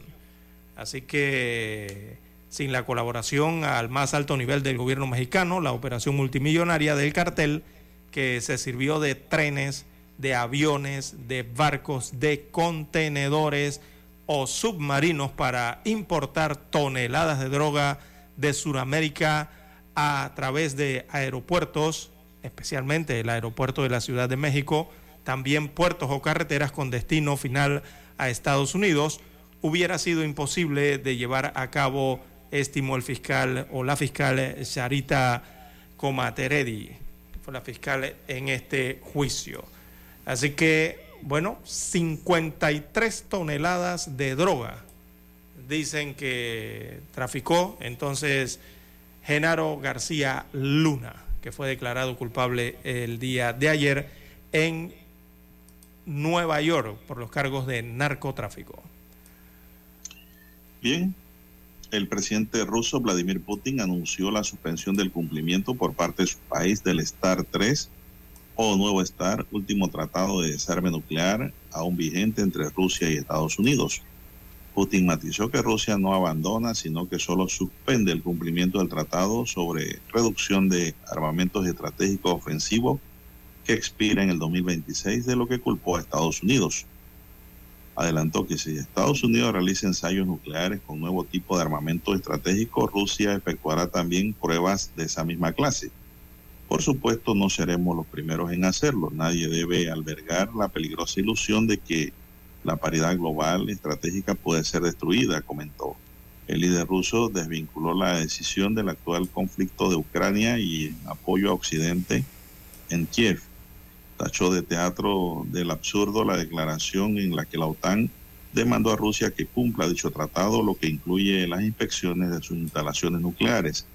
Al respecto, abogó porque la Alianza Atlántica se convierte en parte del tratado, ya que recordó países como el Reino Unido y Francia también cuentan con arsenales nucleares. En noviembre del año pasado, ambos países iban a reanudar el diálogo estratégico en el Cairo, pero Rusia decidió a última hora posponerlo indefinidamente por falta de disposición de Washington a tener en cuenta las prioridades rusas. Estados Unidos suspendió el diálogo sobre el control de armas tras la intervención bélica de Rusia en Ucrania. Es decir, todo ha quedado suspendido, don César. Así es. Bien, las 6.53 minutos de la mañana en todo el territorio nacional. También polémica entre estos dos países, entre Rusia y Estados Unidos, ha surgido producto de que Rusia realizó una prueba de misil fallida mientras el presidente Joe Biden visitaba Kiev en Ucrania.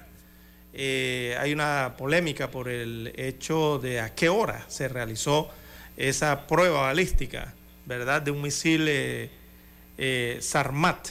Estos son misiles intercontinentales, son misiles superpesados, ¿no?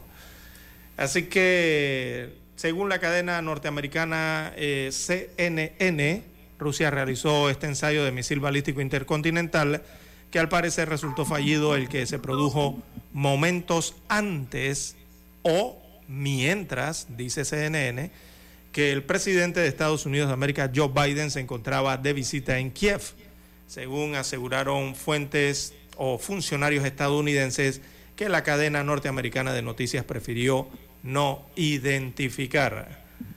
Así que esto ha generado cierta polémica eh, también, ¿no? Por el momento de la visita aunque varios de, de las fuentes en los Estados Unidos de América dicen que este, esta prueba se realizó el día lunes eh, antes de que Biden tocara suelo eh, ucraniano. Bien, las 6.55 minutos eh, de la mañana en todo el territorio nacional. A medida que una poderosa tormenta de costa a costa impacta gran parte del oeste y norte de Estados Unidos, ayer se cancelaron más de 300 vuelos y más de 500 vuelos ya se cancelaron para este miércoles, o sea, para hoy, según la información que nos llega, porque continúan las ráfagas de viento de hasta 112 kilómetros por hora y los fuertes vientos continuarán hasta hoy por la mañana, según meteorología de los Estados Unidos. César, hay una afectación eh, por una tormenta invernal en Estados Unidos que hace que se cancelen cientos de vuelos para hoy. Eh, Minneapolis ha visto hasta 7,6 centímetros de nieve y espera su mayor nevada de tres días en más de 30 años. Se espera que en Denver se vea hasta 12 centímetros de nieve. Ambas ciudades mantienen y también verán fuertes ráfagas de vientos de hasta 72 kilómetros por hora. Sí, están teniendo la parte más cruda del invierno, ¿no? Posterior, es regularmente en el mes de febrero. Es cuando al inicio de febrero, todo el mes, es cuando se registra el invierno más crudo en el cono norte eh, del planeta, tanto para Estados Unidos como para otras eh, latitudes ubicadas en ese hemisferio. Bien, las 6.56. ¿Sí? 6.56, 6.56 minutos eh, de la mañana en todo el territorio nacional. Bueno, eh, Estados Unidos de América autoriza extraditar a Perú al expresidente Alejandro Toledo. Es la información que surge en las últimas horas que el gobierno norteamericano ha autorizado la extradición de este expresidente peruano por delitos de corrupción, según informó la Fiscalía de Perú. Así que se ha tomado perdón, conocimiento que el Departamento de Estado de los Estados Unidos de América concedió la extradición de Alejandro Toledo Manrique por los delitos de colusión y lavado de activos, según indicó el Ministerio Público en un mensaje de Twitter. Este es el Ministerio Público peruano. La Fiscalía indica que está realizando coordinaciones con las autoridades nacionales y extranjeras para la próxima ejecución de su extradición, eh, residiendo en los Estados Unidos de América. Recordemos que el, el expresidente Alejandro Toledo fue detenido en julio del año 2019 por acusaciones de corrupción en su país y se encuentra en prisión domiciliaria. Así que Perú lo acusa por haber recibido decenas de millones de dólares de la constructora brasileña Odebrecht a cambio de contratos de obras públicas. Así que se espera que se dé esa extradición en los próximos eh, días. Bien, son las 6.59 minutos, amigos y amigas, 6.59 minutos. Óigame, don César, dice Daniel Ortega que el Papa debe ser escogido por el voto popular también, ¿qué le parece? bueno, habría que preguntarle a los cardenales. Las noticias internacionales, ¿no? Estoy revisando, dice Daniel Ortega, que debe ser así, acusó a la iglesia de ser antidemocrática por no cumplir con los católicos para que elijan por voto directo al Papa y a los cardenales. ¿Qué le parece a usted? Ahora Daniel metiéndose con la iglesia. César. Sí. Qué barbaridad. Imagínese usted ese No, conteo mejor- popular. A nivel de todos los- tuviese alguna aspiración allá también, ¿no? Imagínese Vamos a hacer la pausa ese aquí. conteo de votos, ¿no? Regresamos. Omega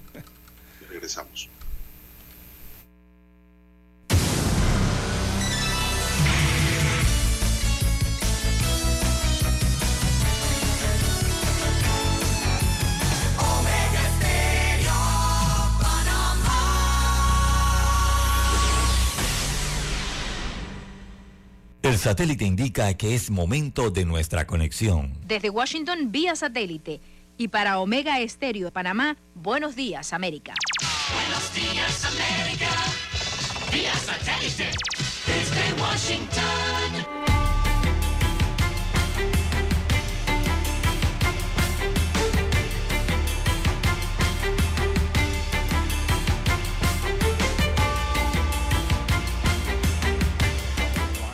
Les informa Henry Llanos.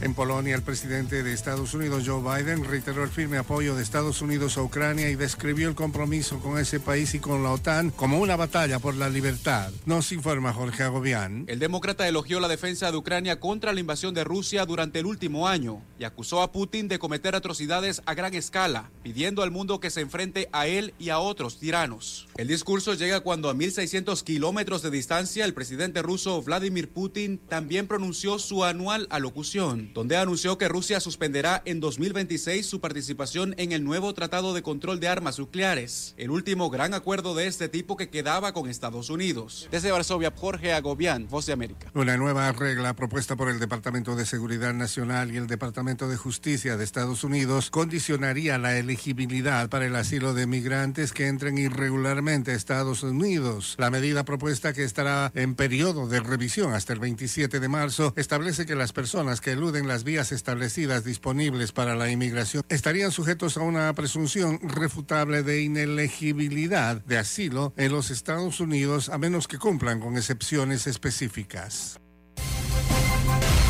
El Congreso de El Salvador aprobó reformas a la ley procesal penal para que los delitos de feminicidios no prescriban. Nos informa Neri Mabel Reyes. Las reformas a la ley procesal penal que aprobó el Congreso de El Salvador, dominado por el oficialismo, para que el delito de feminicidio en su modalidad simple y agravada no prescriba, tiene el objetivo fundamental de combatir la impunidad. La fiscal adjunta para la mujer y grupos vulnerables, Marina de Ortega, celebró las reformas. Es importante que te- contemos con este tipo de herramientas porque nos, no nos da un parámetro de un plazo donde eh, esto va a quedar en la impunidad. Nerima del Reyes, Voz de América, San Salvador. El presidente ruso Vladimir Putin declaró que Moscú suspenderá su participación en el Tratado Nuevo START, el último pacto de control de armas nucleares que queda con Estados Unidos, con lo que eleva bruscamente las tensiones con Washington por la guerra en Ucrania. En su discurso sobre el estado de la nación, Putin afirmó que Rusia debería prepararse para reanudar los ensayos de armas nucleares si lo hace Estados Unidos, una acción que pondría fin a la veda global de pruebas nucleares vigente desde la Guerra Fría.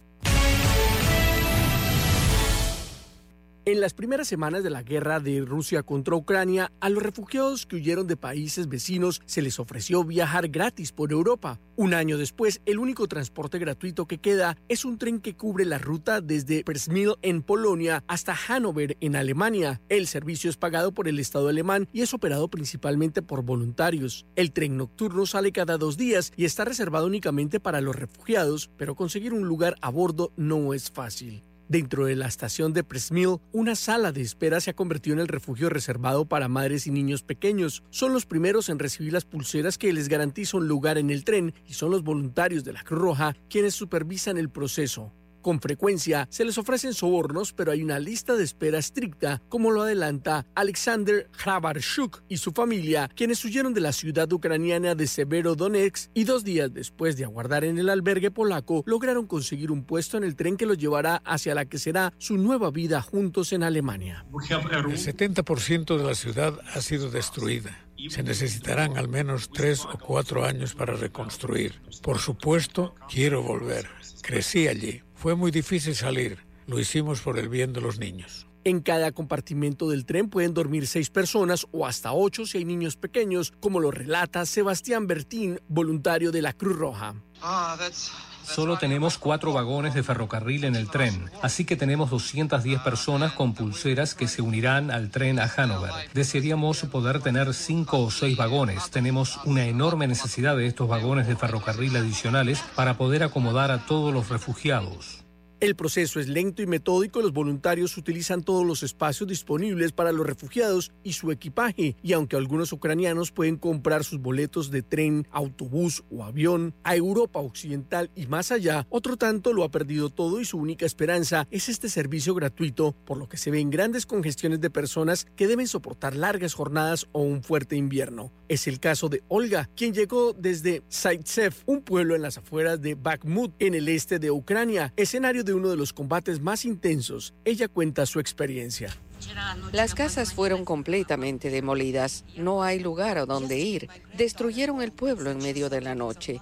No sé por dónde puedo empezar de nuevo. No puedo comprar una casa, tampoco puedo construirla. No sé cómo puedo vivir y no sé qué esperanza puede darnos Dios.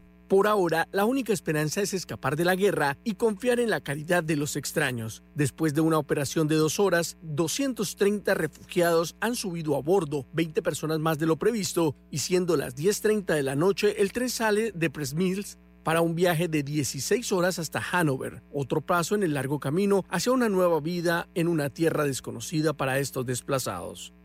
Héctor Contreras, Voz de América, Washington. Desde Washington vía satélite y para Omega Estéreo de Panamá hemos presentado Buenos Días América.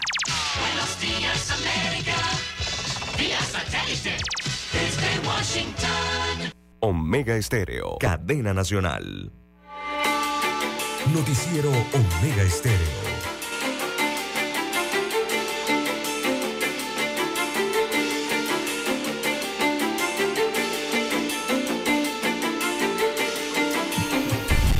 Bien, amigos oyentes, las 7.6, 7.6 minutos eh, de la mañana en todo el territorio nacional. A esta hora arde la ciudad de las tablas con el famoso topón de reinas, con la tradicional quema de fuegos artificiales. Mientras eh, las reinas del carnaval tableño a esta hora están entre dimes y diretes, allá en el conocido topón de las tablas, también en la ciudad de David, en la provincia de Chiriquí, continúan decenas eh, de cuerpos de extinción de incendios eh, del Benemérito Cuerpo de Bomberos, las tareas de control del voraz incendio que consume en su totalidad el almacén City Mall en ese punto del occidente de la República. Así que los bomberos continúan en los trabajos de extinción, intentan evitar evidentemente allí que las llamas se extiendan a los comercios aledaños, eh, en este centro comercial donde se ubica el almacén City Mall en la ciudad de David.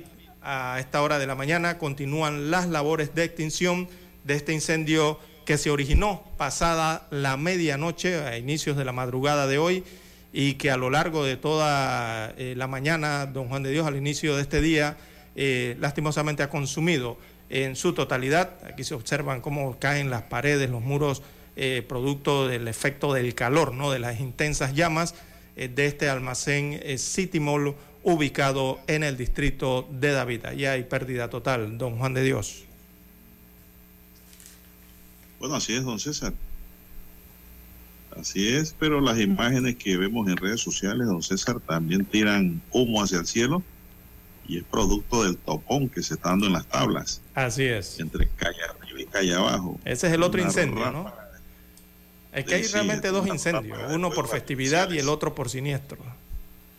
Así es, el video que nos llega, pues allá arriba está tirando fuego hacia el cielo que no para, al igual que calle abajo, don César. Es todo un espectáculo lo que se está dando ahora mismo en las tablas. Allá, tú sabes que allá compiten en quién gasta más y quién tira más candela para. Exactamente. Y quien muestra más dinero, ¿no? Exactamente. Quien muestra los Así fajos es. de, de, de billetes, de dinero, entre, entre reina y reina, ¿no? Así que la- los cohetes los cargaban por cajas, don César. Sí, como no. Según los videos que vimos en redes sociales. Y la ciudad de las tablas está también inmersa en humo, pero en un humo de festividad, don César, distinto al humo que hay en Chiriquí, que es por un incendio. Así es, un siniestro eh, de, de grandes proporciones, ¿no? Que ha consumido prácticamente un ala de un centro comercial completo, conocido en David, allá como City Mall, es un almacén.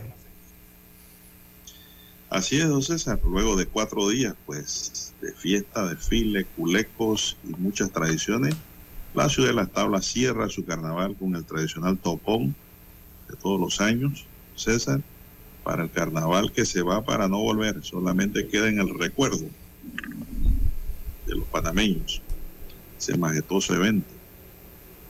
Ahí no queda más, don César, que felicitar ambas calles, ¿no?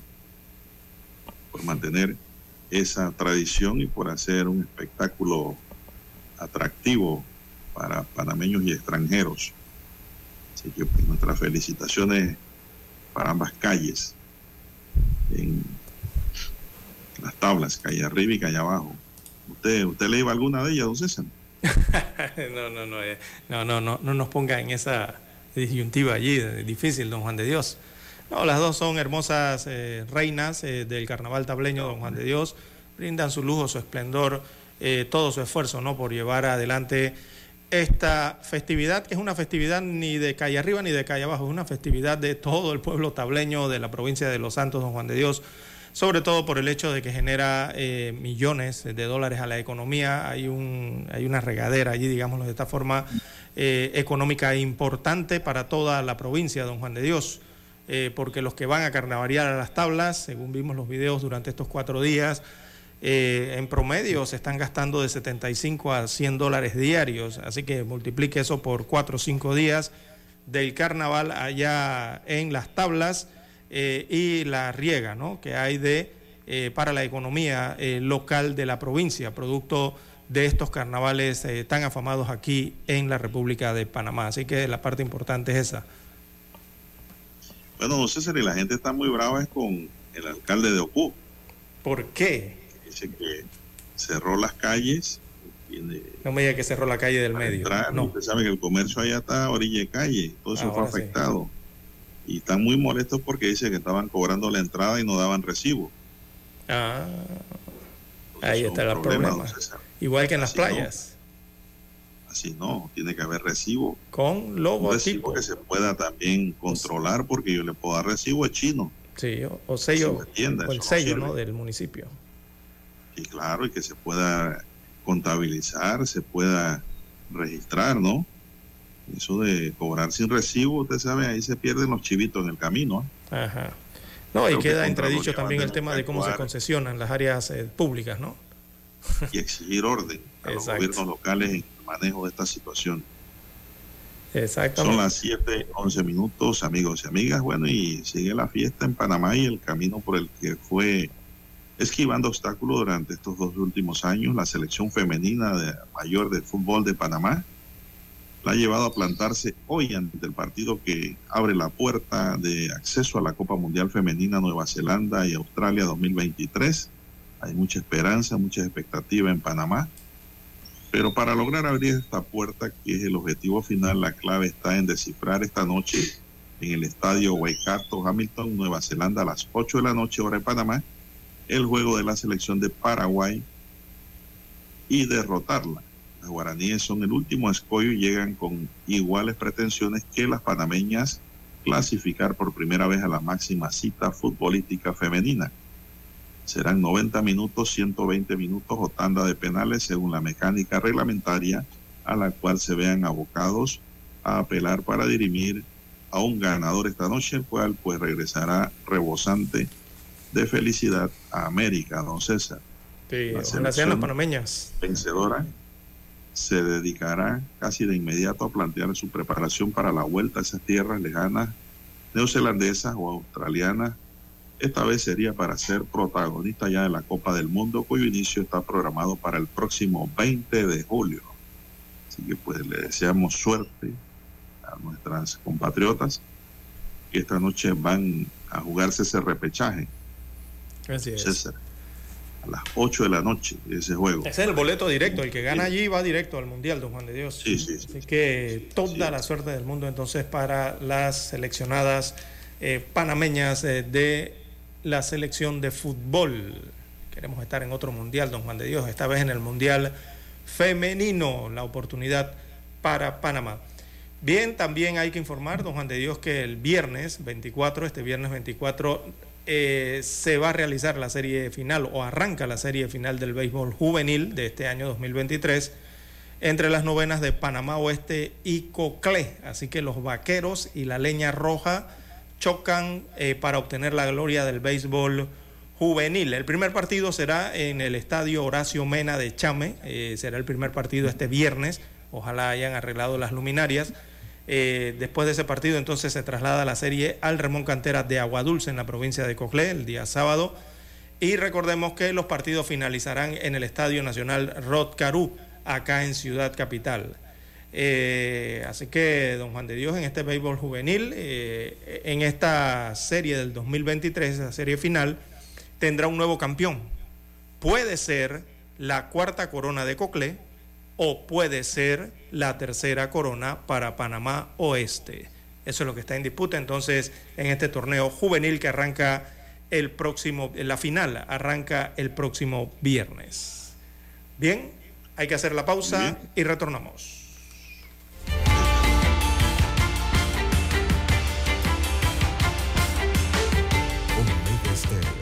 24 horas en FM Estéreo. A esta hora establecemos contacto vía satélite desde Washington. Gracias a Banco Aliado. 30 años. ¿Qué quieres crear?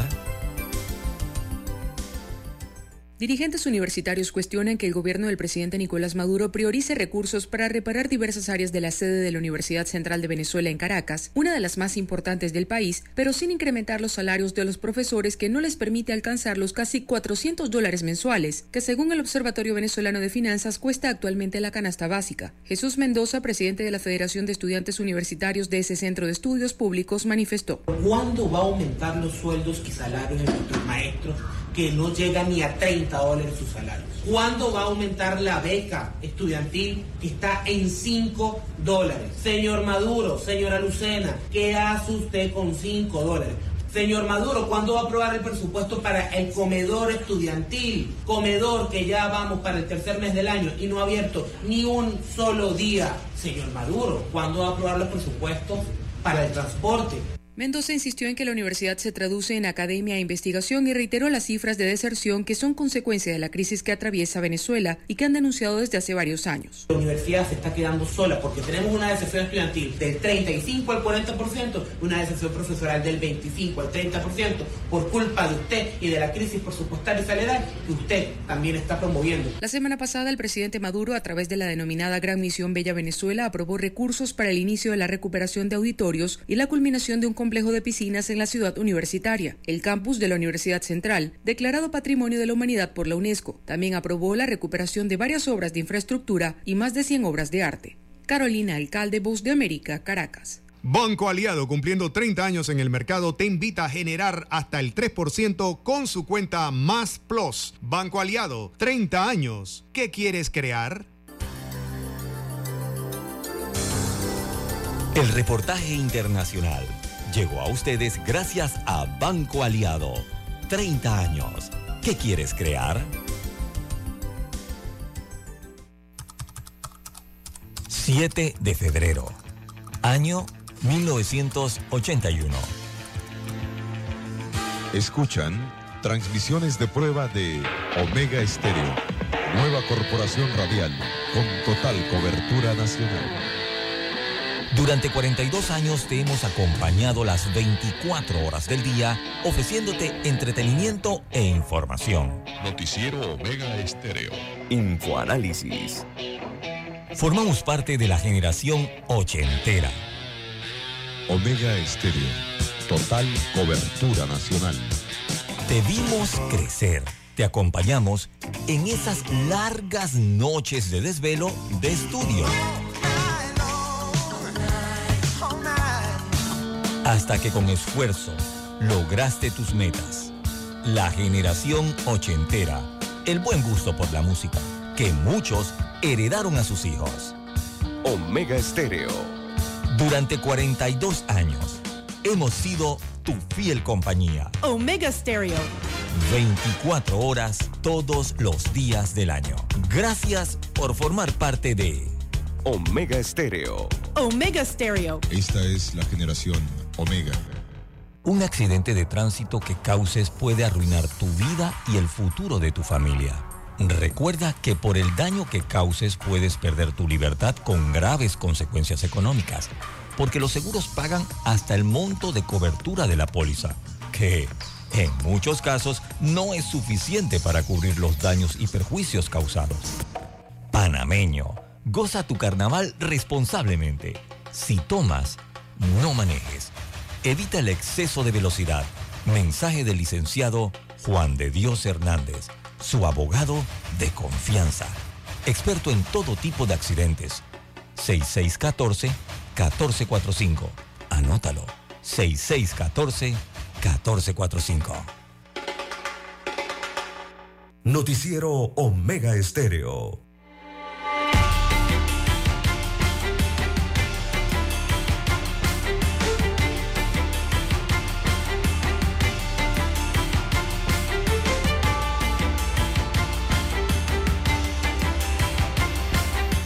Bien, continuamos, son las 7.20 minutos. Bueno, movilizaciones, se acabaron las fiestas del Rey Momo y miles de personas regresan a la ciudad capital. Este retorno empezó desde ayer en la tarde para evitar un congestionamiento vehicular desde las 8 de la mañana de hoy a 6 de la tarde. Se realizará la inversión de carriles en la primera etapa desde San José, Argos de San Carlos hasta Sajalices, Capira, y en la segunda etapa desde Capira, Campana hasta la espiga la chorrera. Las autoridades recuerdan a la ciudadanía verificar el estado de su vehículo antes de retornar, verificar el aceite, llantas, los frenos y cinturones. La Dirección de Operaciones de Tránsito de la Policía Nacional ha informado que unos 125 mil vehículos viajaron desde la capital con dirección hacia el interior del país para esta celebración, don César, y muchos ya han retornado. Sí, hasta ayer por, eh, en horas de la noche Don Juan de Dios se hablaban de 97 mil, 98 mil vehículos que ya habían retornado ¿no? a Ciudad Capital, de esos cerca de 125 mil. O sea que la cifra que queda en el interior es, es bastante, digamos, eh, mi- minoritaria ¿no? en cuanto a la cantidad de, de vehículos. Eh, de todas formas van a habilitar la, eh, la inversión de carriles eh, desde Panamá Oeste, ¿no? Eh, para el retorno de eh, algunos vehículos que quedan en la ruta del carnaval. Eh, yo vi un tráfico fluido, don Juan de Dios, un tránsito bastante fluido de vehículos, eh, tanto la noche de ayer como la madrugada de hoy. Es bueno que habiliten la inversión de carriles, pero me parece a mí que ya la mayoría retornó a Panamá, tomó las debidas precauciones y retornó con tiempo a la capital.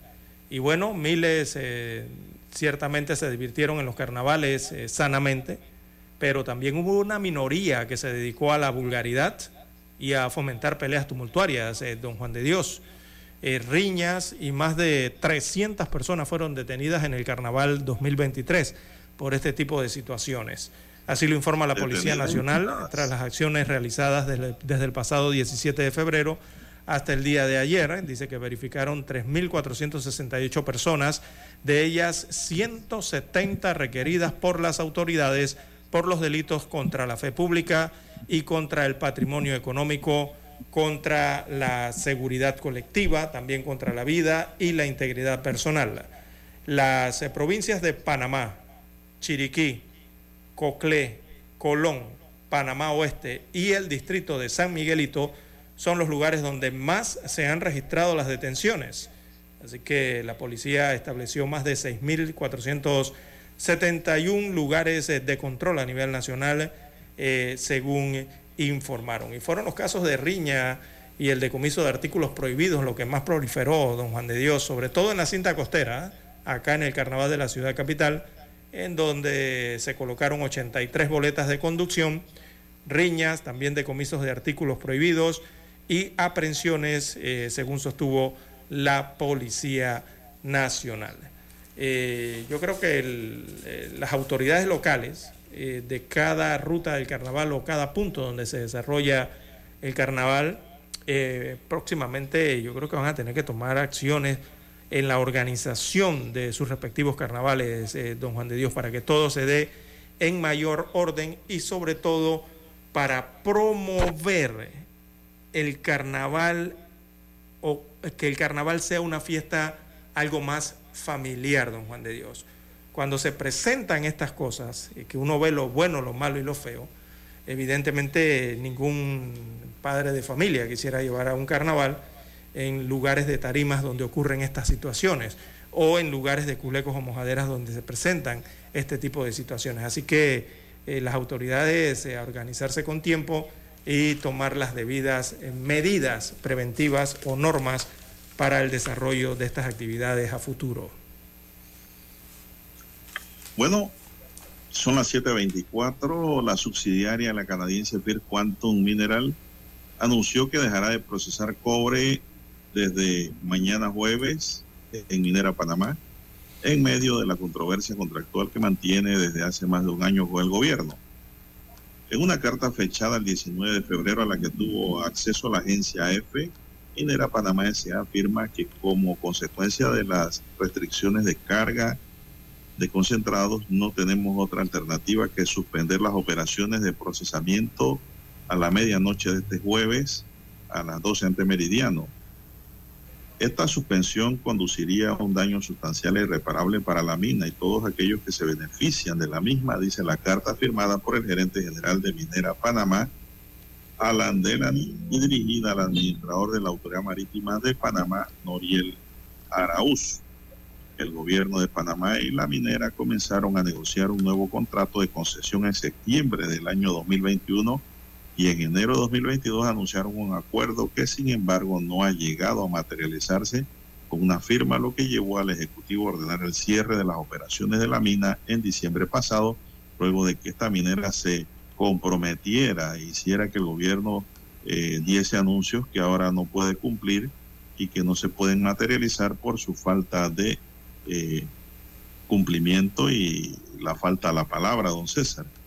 Por eso ahora todo está paralizado. El acuerdo anunciado hace más de un año incluía elevar de 2% a entre 12 y 16% las regalías, garantizar un aporte anual mínimo al Estado de 375 millones de dólares y el pago de impuestos hasta ahora exento, don César. Pero nada de eso la minera ha querido, eh, ha querido firmar. Firmar, exactamente, aceptar.